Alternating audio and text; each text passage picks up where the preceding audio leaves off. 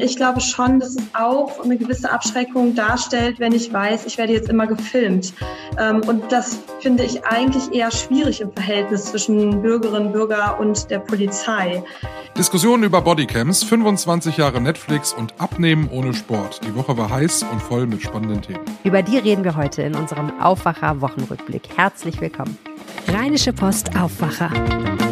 News aus NRW und dem Rest der Welt. Schön, dass ihr wieder mit dabei seid. In der Woche bekommt ihr bei uns im Aufwacher News und Hintergründe ganz kompakt in 15 Minuten. Am Samstag nehmen wir uns ein bisschen mehr Zeit und schauen auf die Woche in NRW. Und wenn euch unser Wochenrückblick gefällt, dann macht gerne Werbung für uns bei euren Freunden, bei euren Bekannten, bei euren Kollegen. Wir haben durchaus noch Platz hier im Zuschauerraum. Und ich muss aber sagen, Michael, ich habe mir mal die Zahlen angeguckt. Dieser Wochenrückblick kommt ganz gut an. Das ist doch sehr gut. Meine Nachbarn werden das nicht hören. Meine Nachbarn haben nämlich anderes zu tun. Die ganze Ach. Woche lang gibt es Ehekrise nebenan. Hast du es schon mal gehabt, wenn man Nachbarn hat, die sich sehr laut streiten? Und äh, immer wenn ich auf der Terrasse sitze, fliegen die Fetzen. Ich verteile inzwischen Punkte für sie und ihn, weil ich immer denke, so, mal gucken, wer jetzt heute punktet. Irgendwann nervt's natürlich, aber da fliegen richtig die Fetzen. Ich bin gespannt, wann die Scheidung kommt. Krass. Ja, ich ehrlich gesagt, ich wünschte, ich hätte Nachbarn, die mal ein bisschen Entertainment liefern, aber ist nicht so. Ja, dann komm hier, das ist genug Entertainment. Ich möchte gar nicht ins Detail gehen. Ich weiß alles über diese Ehe. Ich weiß auch über die gesamten Probleme Bescheid, aber das ist nichts für den Podcast.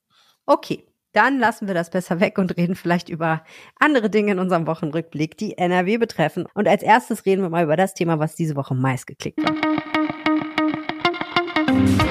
Meist geklickt. Es geht leider mal wieder um einen Unfall. Wir hatten in den letzten Wochen immer vermehrt schon in der Rubrik meist geklickt äh, eher schlimmere Meldungen ähm, der Woche. Und diesmal geht es wieder um einen Unfall. In Düsseldorf-Benrath ist der passiert. Eine Schülergruppe, wir nennen das mal, es war eine kleinere Gruppe mit elf- und zwölfjährigen und ein Vater sind da bei Grün über die Straße gelaufen.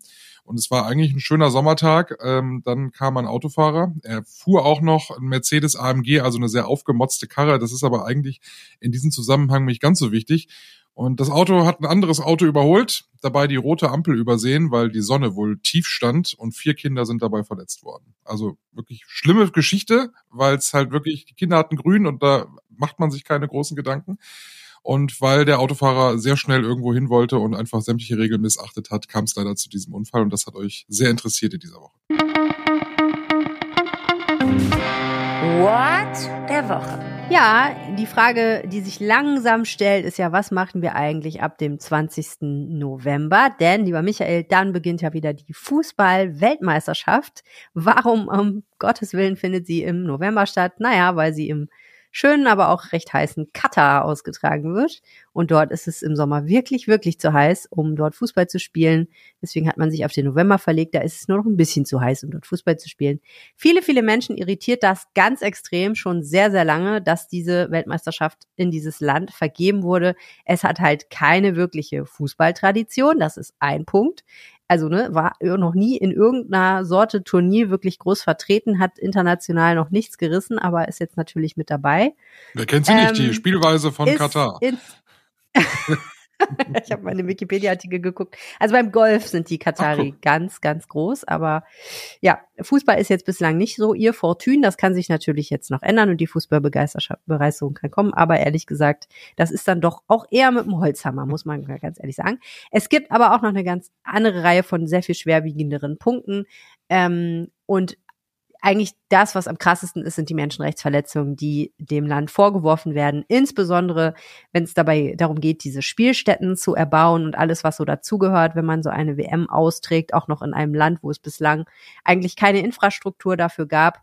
Ähm, man spricht da eigentlich von moderner Sklaverei, sowohl Medien als auch Menschenrechtsorganisationen haben das vielfach dokumentiert, dass dort Menschen aus anderen Ländern, aus Nepal, aus Indien, also gerade Länder, wo sehr wenig Geld ist und Menschen, die sehr arm sind, kommen eben nach Katar. Auch Nordkorea hat offensichtlich ähm, Arbeiter ausgeliehen, die werden dort, denen wird dort der Pass entzogen in vielen Fällen, dann werden sie unter menschenunwürdigen Bedingungen untergebracht.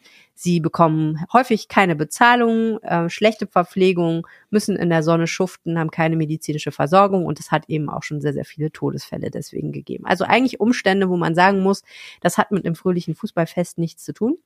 Und daraus ziehen jetzt einige Wirte äh, Konsequenzen, insbesondere in Düsseldorf. Äh, an vorderster Front der Chef von der Rattemateng Bar in der Düsseldorfer Altstadt. Der hat mit einem Plakat verkündet, dass er dieses Jahr auf Public Viewing verzichten will. Und uns hat er im Podcast erzählt, dass es ihm nicht leicht fällt, diese Entscheidung zu treffen. Ja, wir sind ja total Fußball begeistert alle, ne? Also beziehungsweise äh, Fortuna begeistert, was mit Fußball ja nicht immer was zu tun hatte, aber äh, deshalb blutet uns auch das Herz, bin ich ganz ehrlich. Ne? Ich liebe eine WM zu gucken. Die vergangenen WM, die ich geguckt habe, da äh, habe ich um 13 Uhr mittags in der Vorrunde äh, Nigeria gegen den Iran gesehen oder sowas, keine Ahnung. Es ist auch ein Unterschied, ob ich das privat gucke und ob ich als Gastronom die WM kritisiert, damit Umsatz generiere, indem ich die Fußballspiele übertrage. Wir haben diese Entscheidung für uns getroffen.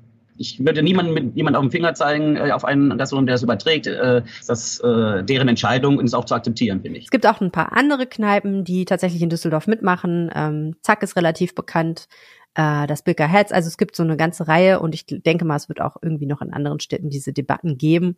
Ähm, manche sagen auch, manche Kneipen, nein, das ist Politik, da mischen wir uns nicht ein. Wenn unsere Kunden, unsere Gäste das sehen wollen, dann zeigen wir das auch. Aber es gibt eben dann doch diese Debatte darüber. Und ich finde, das ist auch ganz gut und richtig, dass wir die jetzt führen und äh, schon mal darauf aufmerksam gemacht wird, dass das eben nicht so astrein ist mit dieser Weltmeisterschaft in Katar. Ich kann mir das auch noch so gar nicht vorstellen, diese Weltmeisterschaft. Also ich weiß ich nicht, diese Winterdiskussion, klar, die haben, die führen wir ja irgendwie gefühlt schon seit Jahren, äh, oh, wie das wohl werden wird. Mhm. Äh, WM im Winter. Ähm, natürlich ist das anderes Fußball gucken, ob man das jetzt äh, in der Kneipe, wenn es irgendwo übertragen wird, oder ob man es zu Hause macht, das wird ganz komisch sein. Einige werden halt, ob sie es boykottieren zu Hause, da bin ich mir nicht sicher. Dafür ist, glaube ich, die Lust auf Fußball bei vielen dann einfach auch zu groß. Und ähm, sag mal, wenn wir mit Deutschland die Vorrunde bestehen, dann werden sowieso ganz viele gute Vorsätze über Bord geworfen weil dann einfach die Lust auf auf Fußball äh, und Fußball-WM, glaube ich, dann zu groß wird. Ich hatte aber selbst auch ehrlich gesagt noch nicht drüber nachgedacht, wie das, wie, wie ich, wie ich diese WM.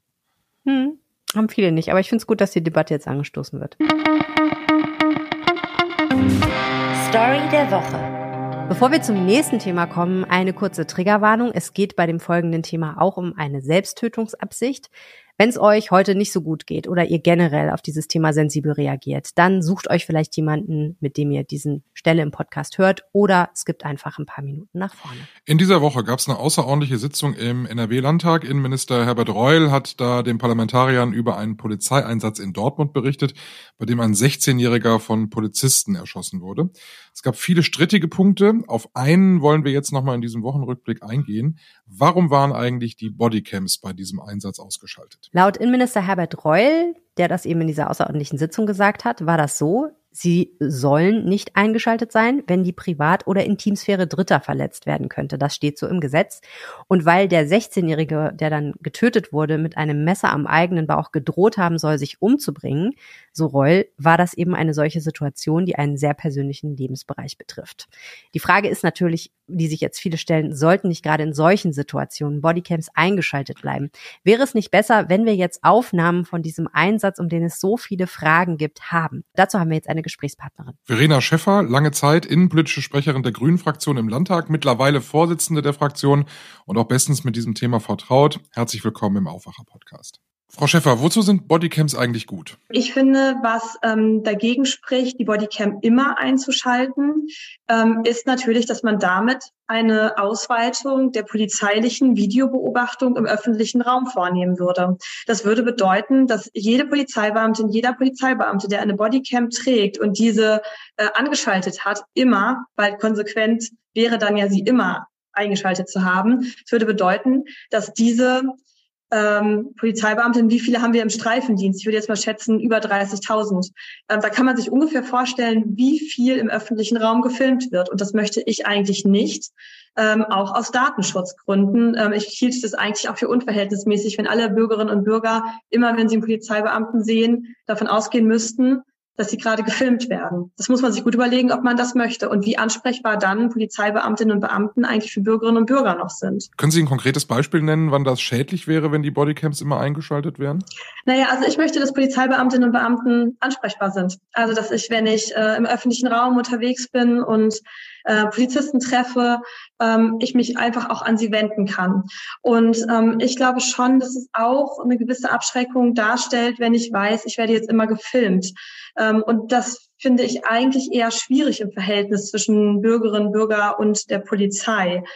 Ähm, deshalb ist es halt keine einfache Diskussion. Ich verstehe aber auch diejenigen, die jetzt fragen, bei diesem konkreten Einsatz, warum war sie offenbar nicht eingeschaltet und würde uns das jetzt nicht bei der Aufklärung des Falls helfen?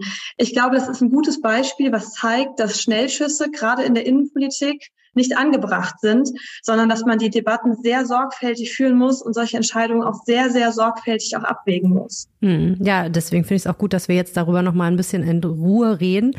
Ähm, die Begründung des Innenministers Herbert Reul war ja ähm, für die ausgeschaltete Bodycam, dass es sich um einen möglichen Suizidversuch gehandelt habe und dass das in den intimsten Lebensbereich eingreift, also eine Situation ist, ähm, die sehr persönlich ist und deswegen eben äh, er das eigentlich, wenn ich ihn richtig verstanden habe, richtig findet, dass sie eben ausgeschaltet. Zumindest ist das die Begründung. Ist das denn sinnvoll in einer Situation, wo klar ist, da will sich jemand selber möglicherweise Gewalt antun, dann nicht die Bodycam eingeschaltet zu haben, denn das ist ja eine Abwägungsfrage letztendlich, ne?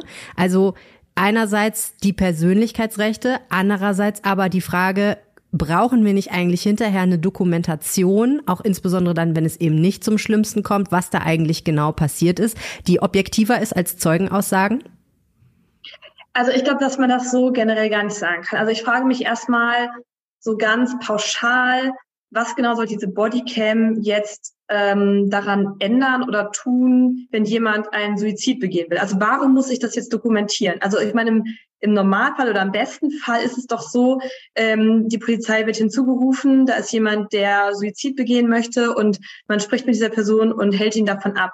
Und in also die Frage ist, wie oft kommt es dann wirklich zu Gewalt und zu einer Auseinandersetzung und warum brauche ich diese Dokumentation? Also ich glaube, so pauschal kann man das Thema Suizide irgendwie gar nicht besprechen, äh, muss man aber vielleicht auch gar nicht, sondern es ist aus meiner Sicht auch eine rechtliche Frage, vor allen Dingen eine rechtliche Frage und weniger eine politische Frage.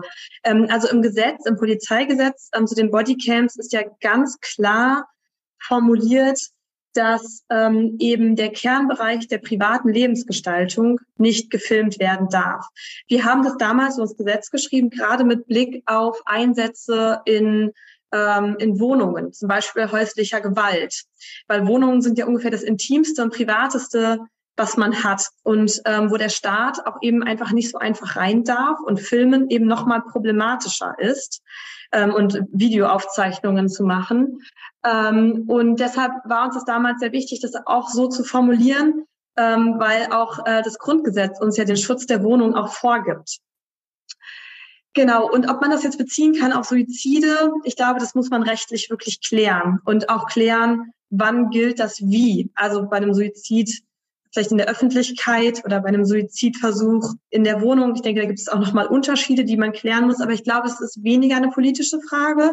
Ich glaube, es ist vor allen Dingen auch eine verfassungsrechtliche Frage, die einfach geklärt werden muss. Es ist ja so, dass das eine Kann-Vorschrift ist mit den Bodycams im Gesetz. Äh, der Polizist kann sie einschalten, er muss es nicht und er kann auch im Einzelfall selber entscheiden, ob er sie einschaltet oder nicht. Ist das wirklich sinnvoll, dass das nicht generell bei bestimmten Einsätzen, vielleicht jetzt nicht bei allen, äh, vorgegeben ist? Denn das ist natürlich auch eine Verantwortung, die der Polizist dann im Einzelfall hat. Genau, aber aus der Logik heraus, wie wir damals das Gesetz gemacht haben, macht es total viel Sinn, dass es im Ermessensspielraum des Polizisten oder der Polizistin ist, weil es ja darum geht, die Bodycam einschalten zu können, wenn man von jemandem, also wenn Polizisten von jemandem angegriffen werden. Und es geht darum, Gewalt ähm, zu verhindern, also zu deeskalieren. Und dann macht es schon total viel Sinn, dass die Polizeibeamtinnen und Beamten selber entscheiden können, nutzen sie das Instrument dieser Bodycam oder eben auch nicht. Weil man muss eins auch sehr klar sagen, ähm, es gab oder es gibt eine Studie zur Bodycam, die eben sagt, dass es äh, Vorteile hat, äh, im Sinne von Deeskalation sie einzuschalten. Also vor allem das Ankündigen ist halt wichtig. Es muss ja angekündigt werden. Das Gegenüber muss wissen, jetzt wird gefilmt. Und das führt eben oft dazu, dass dann halt abgelassen wird, dass äh, es nicht weiter eskaliert. So. Und ähm, Die Studie sagt aber auch, und das ist eben auch wichtig, dass es nur dann deeskalierend ist, wenn die Polizeibeamtinnen und Beamten gut geschult sind. Also wenn sie ansonsten ihre, ähm, ihr Verhalten nicht ändern aufgrund der Videoaufzeichnung, sondern sie weiter bei einer klaren Ansprache und solchen Dingen bleiben. Ansonsten kann die Bodycam auch den gegenteiligen Effekt haben und dazu führen, dass Polizeibeamtinnen und Beamte erst recht angegriffen werden. Wie funktioniert das? Wieso werden Beamtinnen und Beamten gerade dann angegriffen, wenn sie die Bodycams eingeschaltet haben und sich dann falsch verhalten? Weil es zu einer weiteren Eskalation führen kann. Also es kann sein, also die Polizeibeamtinnen und Beamten werden ja, und das ist ja gerade auch ein Diskussionspunkt, selber, also die, ähm, sie werden nicht gefilmt, weil die Bodycam tragen sie ja selber an, an der Uniform. Aber alles, was sie sagen, wird ja aufgezeichnet. Mhm. Und das wissen die ja auch. Mhm. Und ich glaube, jeder von uns weiß, dass wenn man vor einer Kamera steht oder von einer, ähm, ne, von einem Mikrofon von steht, jedes sitzt, genau. mitgezeichnet wird äh, oder aufgezeichnet wird und jede Bewegung äh, gefilmt wird. Wir alle, würde ich behaupten, verhalten uns ein bisschen anders, wenn wir wissen, es wird aufgezeichnet mhm. und es können später andere Leute angucken. Und das ist natürlich bei Polizeibeamtinnen und Beamte auch so. Und es gibt eben diese Studie, die sagt, es kann dazu führen, dass sich äh, Polizistinnen und Polizisten zurückhaltender plötzlich äußern, also sie ihr Verhalten ändern ähm, weil aufgezeichnet wird. Mhm. Und das gerade führt dann offenbar dazu, ich kann Ihnen das jetzt nicht im Detail erklären, aber es führt offenbar zu, dass sie dann sogar eher Zielscheibe von mhm. Angriffen werden. Mhm. Deshalb ist es so wichtig, Polizeibeamtinnen und Beamten auch gut zu schulen, ähm, wenn sie die Bodycam nutzen wollen, damit sie ihr erlerntes Verhalten, was sie haben, was sie antrainiert haben, auch beibehalten. Mhm damit es wirklich zu diesem deeskalierenden Effekt der Bodycam wird. Aber man sieht schon, die Bodycam ist ein komplexes Thema an sich. Es ist nicht so einfach. Mhm. Und ähm, vor diesem Hintergrund, auch dieser Studie, finde ich es eigentlich schon irgendwie auch sinnvoll und logisch zu sagen, ähm, dass es im Ermessensspielraum liegt. Das Immer vor dem Hintergrund, dass man eben die Bodycam zum Zwecke der Deeskalation haben will. Mhm. Jetzt fügt die schwarz-grüne Landesregierung dem Komplexitätslevel des Themas Bodycam noch eine weitere Ebene hinzu. Im Zukunftsvertrag steht, im polizeilichen Alltag werden wir zur Steigerung der deeskalierenden Wirkung die Anwendung des Distanzelektroimpulsgeräts ich übersetze es mal, es ist ein Taser, mit der Aufnahme der Einsatzsituation durch eine mitgeführte Bodycam koppeln. Also, wenn ich das richtig verstehe, heißt das, wenn ein Polizist den Taser zieht oder eine Polizistin, dann wird auch die Bodycam angeschaltet automatisch. Wann ist es denn soweit, dass das kommt?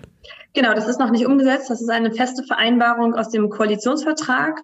Ähm, wir ähm, haben uns ja darauf verständigt, dass wir den Taser erstmal beibehalten wollen. Es werden aber keine neuen Geräte angeschafft, sondern die Geräte, die es jetzt gibt im Land, die werden weiter ähm, benutzt und evaluiert, und zwar unabhängig und wissenschaftlich.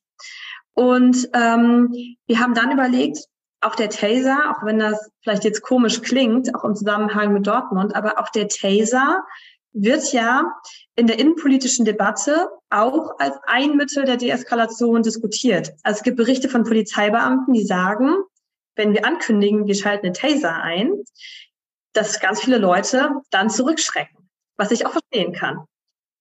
Ähm, und ähm, insofern, wenn man sozusagen das als Argumentation nimmt, dann ist es eben genauso ein Mittel der Deeskalation, ähnlich wie die Bodycam. Und dann ist es ja nur sinnvoll, beide Mittel auch miteinander zu verknüpfen. Und es hat natürlich auch einen sehr positiven Nebeneffekt, dass wenn wir den Taser wissenschaftlich evaluieren lassen wollen, man dafür sorgen kann, dass diese Videoaufzeichnungen auch für die Evaluation mit ausgewertet werden können. Einfach um nochmal einen besseren Eindruck davon zu bekommen, bringt der Taser jetzt was oder eben nicht? In welchen Einsatzsituationen ist er überhaupt anwendbar oder auch nicht? Ähm, führt er zu so einer Art von Deeskalation aufgrund der Androhung oder nicht? Das sind alles ja so Fragen, die sich stellen und die man, je mehr äh, man sozusagen noch mitnimmt von dem Einsatz, ähm, man dann halt auch mehr auswerten kann. So und deshalb finde ich das eigentlich total sinnvoll. Es ist noch nicht umgesetzt, weil auch hier und da kommen wir wieder dazu. Polizeirecht ist halt immer auch ein bisschen kompliziert, weil es geht um Grundrechtseingriffe in die Grundrechte von Bürgerinnen und Bürgern. Das muss immer gut abgewogen werden. Ähm, und auch da stellt sich dann halt wieder die Frage, ähm, also rein rechtlich ähm, kann man das automatisiert koppeln, weil dann hätten wir zum Beispiel den Einsatz, sagen wir jetzt mal in einer Wohnung, wo wir wieder beim beim äh, Kernbereich der privaten Lebensgestaltung sind, hätten wir dabei. Und dann hätten wir da auch die Aufzeichnung, die wir eigentlich nicht unbedingt haben, also die wir eigentlich nicht haben wollen in der Wohnung. So, und ähm, deshalb muss man es einfach besprechen. Aber es gibt den, die feste Vereinbarung, das zu tun. Und da stehen wir Grüne dahinter und auch der Innenminister steht dahinter. Wir müssen jetzt einfach eine Lösung finden, wie genau wir das machen. Und dann wird das auch kommen.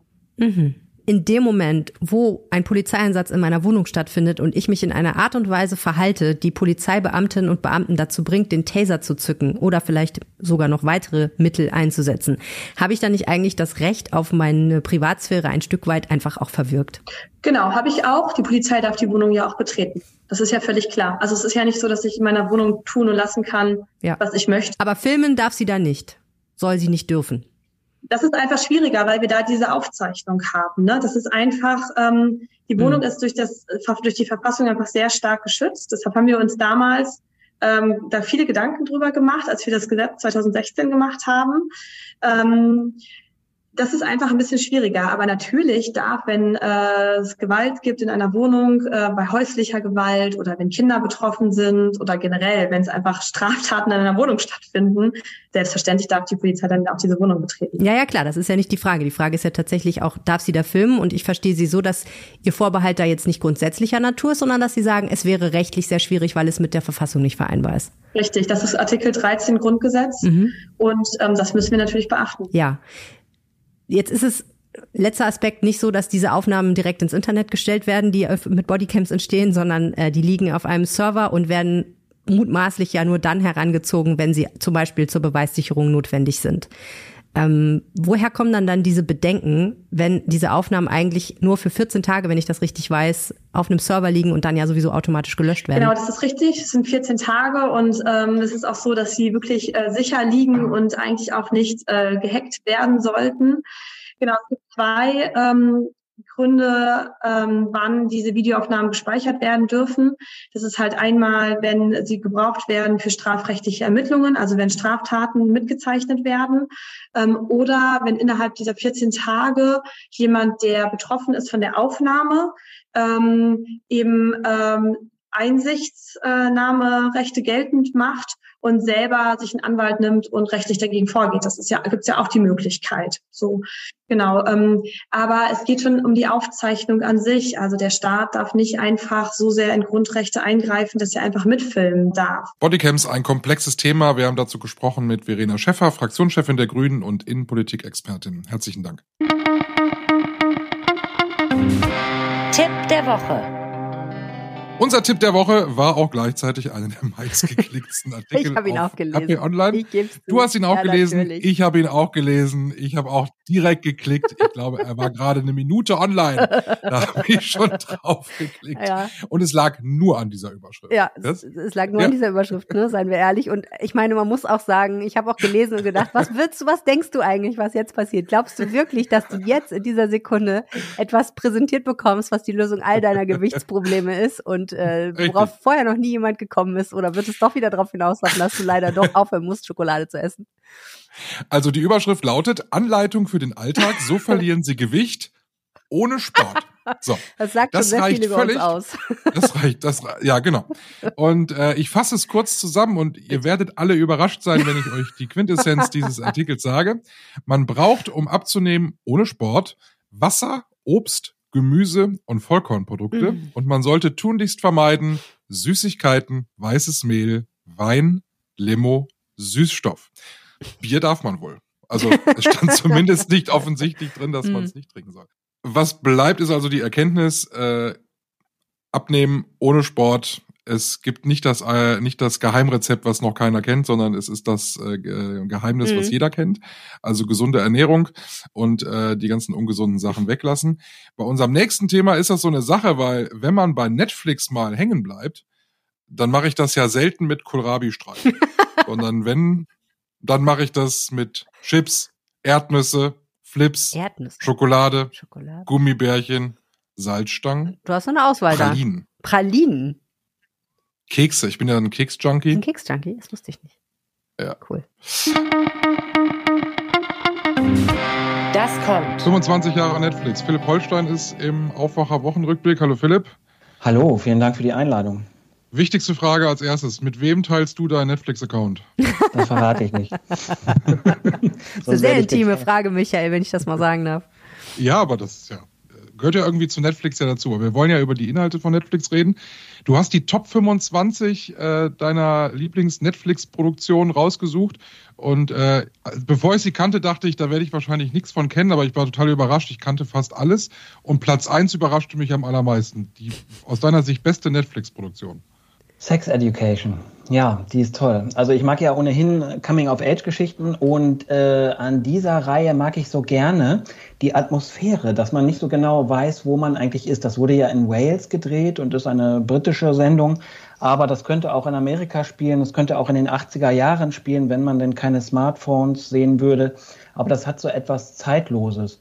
Und es geht darin ja um Otis Milburn, der ähm, der Sohn einer bekannten Sexualtherapeutin ist und seine Mutter arbeitet praktischerweise von zu Hause und dann lauscht er sich deren Wissen immer ab und verkauft das auf dem Schulhof an seine hadernden Mitschüler. Und natürlich profitiert er auch davon. Und äh, ja, so entspannt sich eine sehr schöne erste Staffel und äh, auch noch eine gute zweite Staffel. Es ist aber grundsätzlich die Frage, ob man bei manchen Serien wirklich eine Fortsetzung braucht, also eine zweite oder dritte Staffel. Bei dieser ist es vielleicht so, dass man eigentlich nur die erste Staffel braucht. Aber da sind wir ja schon mitten dabei, wie Netflix eigentlich alles verändert hat. Alles ist in einer Serienlogik. Alles geht immer weiter eigentlich. Fast alles. Ja, genau. Manchmal ist es too much. Ne? Dann, wie ich schon sagte, also da äh, reicht dann eine erste Staffel. Und manchmal sieht man auch einfach das Strickthema, ne? Äh, das Strickmuster, wo die Algorithmen dann ausgewertet wurden.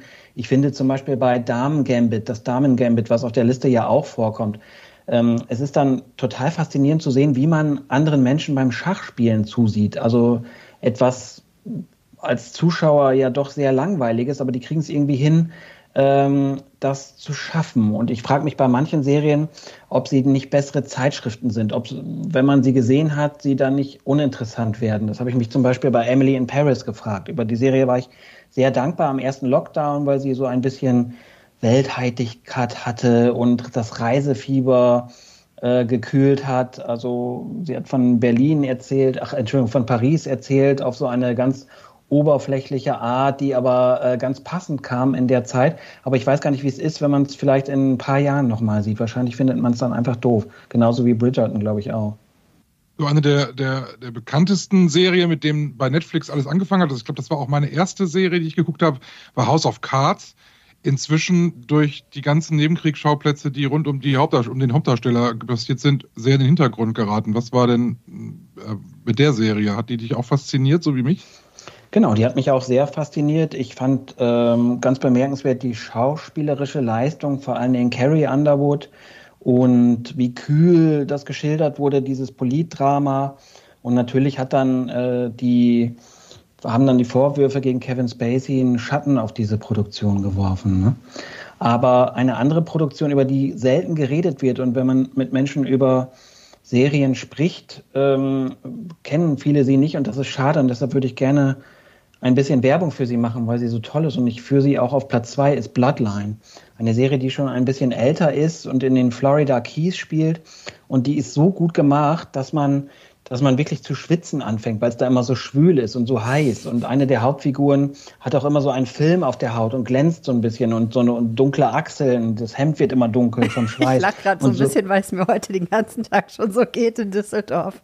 Ja, es genau. ist so schwül. Und das, Genau, und das Wasser ist so blau und das Licht so hell und dann, dann kommt ein Problem nach dem anderen. Es geht da um eine, eine Familie, die ähm, ein Hotel besitzt in den Florida Keys schon seit fast 50 Jahren und dann gibt es eine Familienfeier und da kommt auch das schwarze Schaf der Familie, der Sohn Danny. Es sind tolle Hauptdarsteller dabei. Ich glaube, Sam Shepard hat da seine letzte Rolle gehabt. Äh, Sissy Spacek ist dabei, Ben Mendelssohn. Ähm, also tolle Darsteller und man, man kann einfach gar nicht aufhören. Man muss dann weitermachen und am Ende der einen Folge direkt in die nächste switchen. Mir ist ehrlich gesagt aufgefallen, dass bei den meisten Sachen auf Netflix, die sehr beliebt und bekannt waren und auch die mir am besten gefallen haben, dass die eigentlich gar nicht wirklich irgendwas mit meinem Leben zu tun haben. Ja, das ist eine gute These. Also ich ähm, finde in der letzten Zeit vor allen Dingen die dokumentaristischen Sachen bei Netflix viel interessanter. Und da mag ich es eigentlich, wenn die etwas Eskapistisches haben, wenn die mich also aus meinem Alltag äh, rausführen. Ich habe eine Sendung empfohlen, äh, die spektakulärsten Häuser der Welt. Eine britische Sendung ist das, wo eine Schauspielerin und ein Architekt zusammen losfahren durch die Welt und sich diese spektakulären Häuser ansehen. Und die tun genau das, was man da auch gerne täte. Die übernachten dann nämlich, probieren mal die Betten aus oder den Pool und so. Und das ist sehr lustig und man kommt rum mit denen und die beiden passen eigentlich gar nicht zusammen, weil er so ein sehr sachlicher Mensch ist. Er holt immer sein Notizbuch raus und macht Grundrisse und erklärt den Zuschauern und Zuschauerinnen, wie das Haus gebaut ist und wie es designt ist. Und sie lässt sich einfach in den Pool fallen, taucht auf einmal im Badeanzug auf oder äh, liegt schon im Bett und schwärmt vor allen Dingen von den Häusern und stellt sich vor, wie es so wäre, wenn man es besitzen würde. Und äh, die Serie mag ich sehr, eben weil sie mich rausholt ne, aus meiner Wohnung in der Hitze in Düsseldorf. Was fehlt dir? Was müsste Netflix jetzt machen? Also 25. Geburtstag, wo muss die Reise hingehen? Ich meine, Netflix muss ja auch gucken, dass alle bei der Stange bleiben. Das ist zuletzt ein bisschen, ein bisschen abgeflacht. Was würdest du dir wünschen? Genau, es gibt äh, ja zuletzt mehr als 221 Millionen Abonnenten, glaube ich. Und es sollen an die 100 Millionen Abonnenten gekoppelt sein, die das Ganze mitbenutzen, ohne dass Netflix davon etwas hat. Dagegen wollen die wohl vorgehen. Es wird ja auch diskutiert, ob man künftig äh, Werbung äh, reinschaltet. Ich muss sagen, ich bin so ein bisschen drüber. Ich mag Netflix nicht mehr so gerne. Ich mag lieber äh, Disney Plus. Ich mag Wow lieber, also das, was bis vor kurzem noch Sky war. Und auch vor allem Mubi, diesen, diesen Autorendienst-Streaming-Plattform, äh, die jeden Tag einen neuen Film anbieten. Ähm, das ist mir inzwischen lieber. Und bei Netflix merkt man so ein bisschen das Strickmuster. Es ist wie bei einem Interpreten, den man bei der ersten Platte vielleicht sehr mochte, der sich aber bis zur vierten, fünften Platte nicht verändert hat und jetzt mag man es einfach nicht mehr so, weil es ein bisschen aus der Zeit gefallen ist und weil man es über hat. Also das Geburtstagslied, was du Netflix singst, ist Come on Baby, Light My Fire. Ja. Vielen Dank, Philipp Holstein. Vielen Dank. Was geht? Ja, Wochenende. Was machst du am Wochenende? Hast du was vor? Ja, ich weiß ja, was du machst. Es ist vollkommen irrelevant, was ich mache. Nein, es ist nicht irrelevant, was ich mache. Ich gehe morgen am Samstag um 11 Uhr zum Campfire Festival auf dem Platz des Landtags in Düsseldorf, wo wir eine tolle Episode unseres Startup-Podcasts Gründerzeit vor Publikum aufzeichnen mit einem super Gast, ähm, der Erfinder und Entwickler und Gründer ist und der sich Gedanken dazu gemacht hat, wieso eigentlich gute Ideen es so schwer haben, sich in der Gesellschaft durchzusetzen. Das finde ich ein hochgradig faszinierendes Thema, weil es gibt super viele gute Ideen und tolle Produkte, von denen kein Mensch was weiß, die aber unseren Alltag eigentlich erleichtern könnten. Aber es ist total schwierig, das dazu zu bringen, dass alle die auch so, ne, dass, dass alle die kennen und alle die benutzen. Stichwort Netflix, das hat irgendwie geklappt, aber es ist gar nicht so einfach, Innovationen, dass sie sich durchsetzt. Und darüber reden wir morgen beim Campfire. Aber egal, Michael, dein Wochenende wird wesentlich interessanter als meins. Ich gehe da gar nicht hin. Echt nicht? Nein. Gehst da gar nicht hin? Ich dachte, du bist so ein Schützenfest. Ja, mein Schützenfest kommt erst nächste Woche. Deshalb halte ich Ach mich in so, diesem Wochenende Entschuldigung, immer dann- ganz gut raus. Aber es ist Schützenfest in Neuss Ach und das ist ja so. eigentlich für einen Rheinländer, so wie mich, ist es ein Pflichttermin. Es ist das größte Schützenfest am Rhein. Äh, es ist Mhm. kleiner als Hannover, muss man immer sagen, weil viele äh, haben immer gesagt, Neuss ist das Mhm. größte der Welt, das größte Bürgerschützenfest der Welt. Das ist nicht ganz richtig, aber es gibt natürlich einen, äh, so über 70 Ecken, wie man dann doch einen Rekord aufgestellt hat. Es ist das größte Schützenfest der Welt, das von einem einzigen Verein organisiert wird und bei dem keine Gastzüge dabei sind. Okay, das sind viele Wenn und Abers, aber äh, sehr beeindruckend. Und im schönen Neues. was, was du unbedingt gucken solltest, du bist ja nicht so der Schützenfan eigentlich, aber das solltest du mal machen. Geh mal Sonntagvormittag nach Neuss und guck dir die Königsparade an. Die wurde mal eine Zeit lang auch im Fernsehen gezeigt. Hm. Das ist Mhm. tatsächlich ein Ereignis. Also alle in Uniform, Ja. alle schick. Wenn es nicht regnet, ist es wirklich super. Äh, dazu Mhm. gibt's eine tolle Kirmes. Die ist ein bisschen kleiner als die in Düsseldorf, aber auch nicht wirklich viel. Und es reicht Mhm. dicke und es macht Spaß. Und ähm, aber Schützenfest eben. Wer also Schützen mag, der muss unbedingt nach Neuss an diesem Wochenende. Ja, und äh, natürlich kommt so ein Schützenfest nicht ohne Royalität aus. Es gibt natürlich ein Schützenkönigspaar und unser stellvertretender Chefredakteur der Rheinischen Post, Horst Thoren, der hat die beiden getroffen und erzählt uns jetzt mal, wie nervös die beiden sind. Jetzt ist das Schützenfest wegen der Pandemie zweimal ausgefallen. Da war seine Majestät doch sicher traurig. Und jetzt große Freude. Worauf freuen Sie sich am meisten an diesem Wochenende in Neuss? Ja, das ist relativ einfach. Wir fangen ganz am Anfang an, wenn äh, der Samstag da ist und äh, nach dem Totengedenken die Tambourchors gleichzeitig Freut euch des Lebens anschlagen. Und dann ist die Freude ja da und wir freuen uns des Lebens und das ist Gänsehaut-Feeling pur. Und wer das noch nicht erlebt hat, muss ich ganz ehrlich sagen, der soll Samstag um 17 Uhr auf dem Markt sein und das einfach mal mitnehmen. Auch ihm wird's unter die Haut gehen oder dieser Person wird's unter die Haut gehen. Die Männer singen Freut euch des Lebens.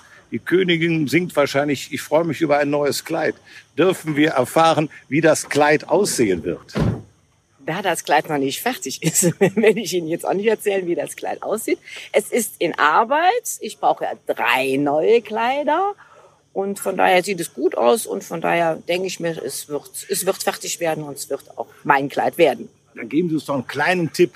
In welche Stilrichtung geht denn Ihr Modeverständnis? jetzt nicht so sehr verspielt. Da können Sie von ausgehen. Also keine Puffärmchen. Nein, keine Puffärmchen und auch keine Ballons und keine riesengroßen Blumen. Also eher Jackie Kennedy. Ja, sowas in der Richtung. Worauf freuen Sie sich denn, Frau Königin, besonders? Ist das äh, dieser große Balkon, man guckt runter, hat einen wunderbaren Hut, über den haben wir noch nicht gesprochen, und schaut auf 7700, wenn die Zahl stimmt, Schützen, äh, die ja äh, auch winken, wenn sie die Königin sehen? Ich habe schon mal gesagt, ich habe, glaube ich, nicht nur ein so ein Highlight. Mein klar ist die Parade so das Sahnetüpfelchen obendrauf, aber ich sehe Schützenfest als so kleine, ich habe schon mal gesagt, so eine Perlenkette, die aneinander hängen. Es greift das eine in das andere.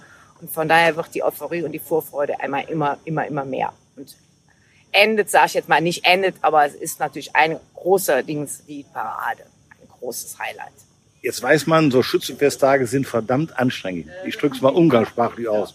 Da müssen Sie zweieinhalb Stunden stehen auf dem Markt. Da wird man den ganzen Tag von hier nach da gefahren, geschoben, begleitet. Wie macht man sich eigentlich fit für eine solche Sonderanstrengung? Ja, vielleicht habe ich das Glück, dass ich eine Grundfitness vorhanden habe und äh, ich bin ja auch Sportler und äh, habe dadurch vielleicht auch das ein oder andere Glück äh, gehabt, ähm, um mich fit halten zu können. Äh, und ansonsten äh, mit der Freude äh, läuft es von ganz alleine. Und wenn dann die Tage vorbei sind, dann äh, hat man ja vielleicht zu, Zeit auch zu regenerieren. Und das ist ja dann auch schön. Jetzt sind wir vor dem Schützenfest. Aber am Dienstag Piff Paff, der Wurm oder Raff, wird ja schon der Nachfolger, der Thronfolger ermittelt. Was nehmen Sie mit aus dieser Zeit an besonderer Erinnerung, an besonderem Gefühl? Was ist für Sie das Wichtigste aus der Königszeit? Das Wichtigste aus der Königszeit ist für mich die Freude, den Menschen geschenkt zu haben und die Freude, die ich selber erleben durfte.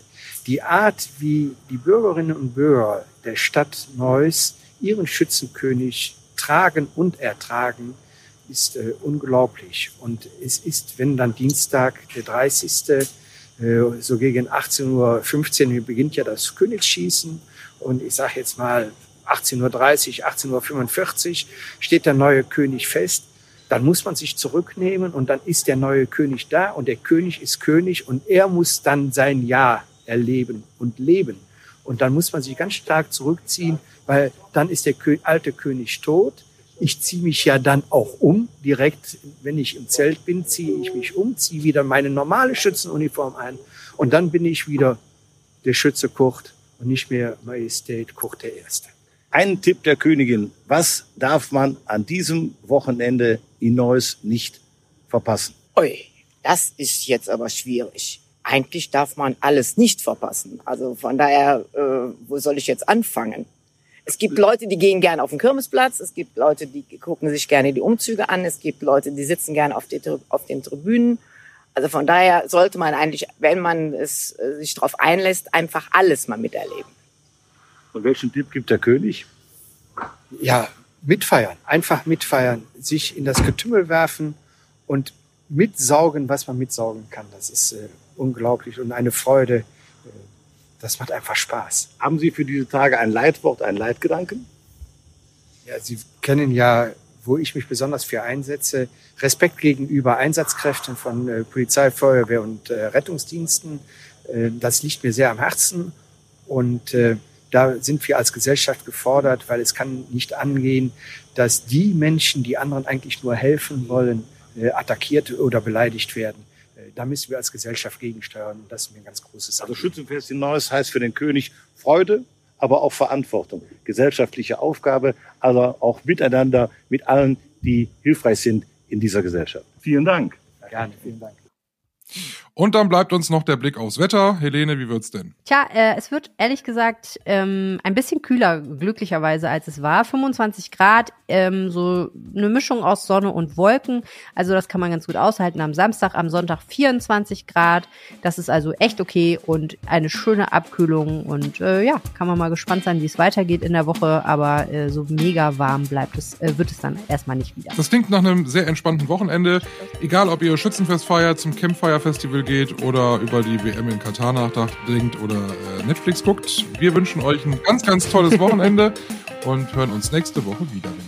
Ich bin Michael Högen. So ist das. Ich bin Helene Pawlitzki. Habt ein schönes Wochenende. Tschüss. Mehr Nachrichten aus NRW gibt's jederzeit auf RP Online. rp-online.de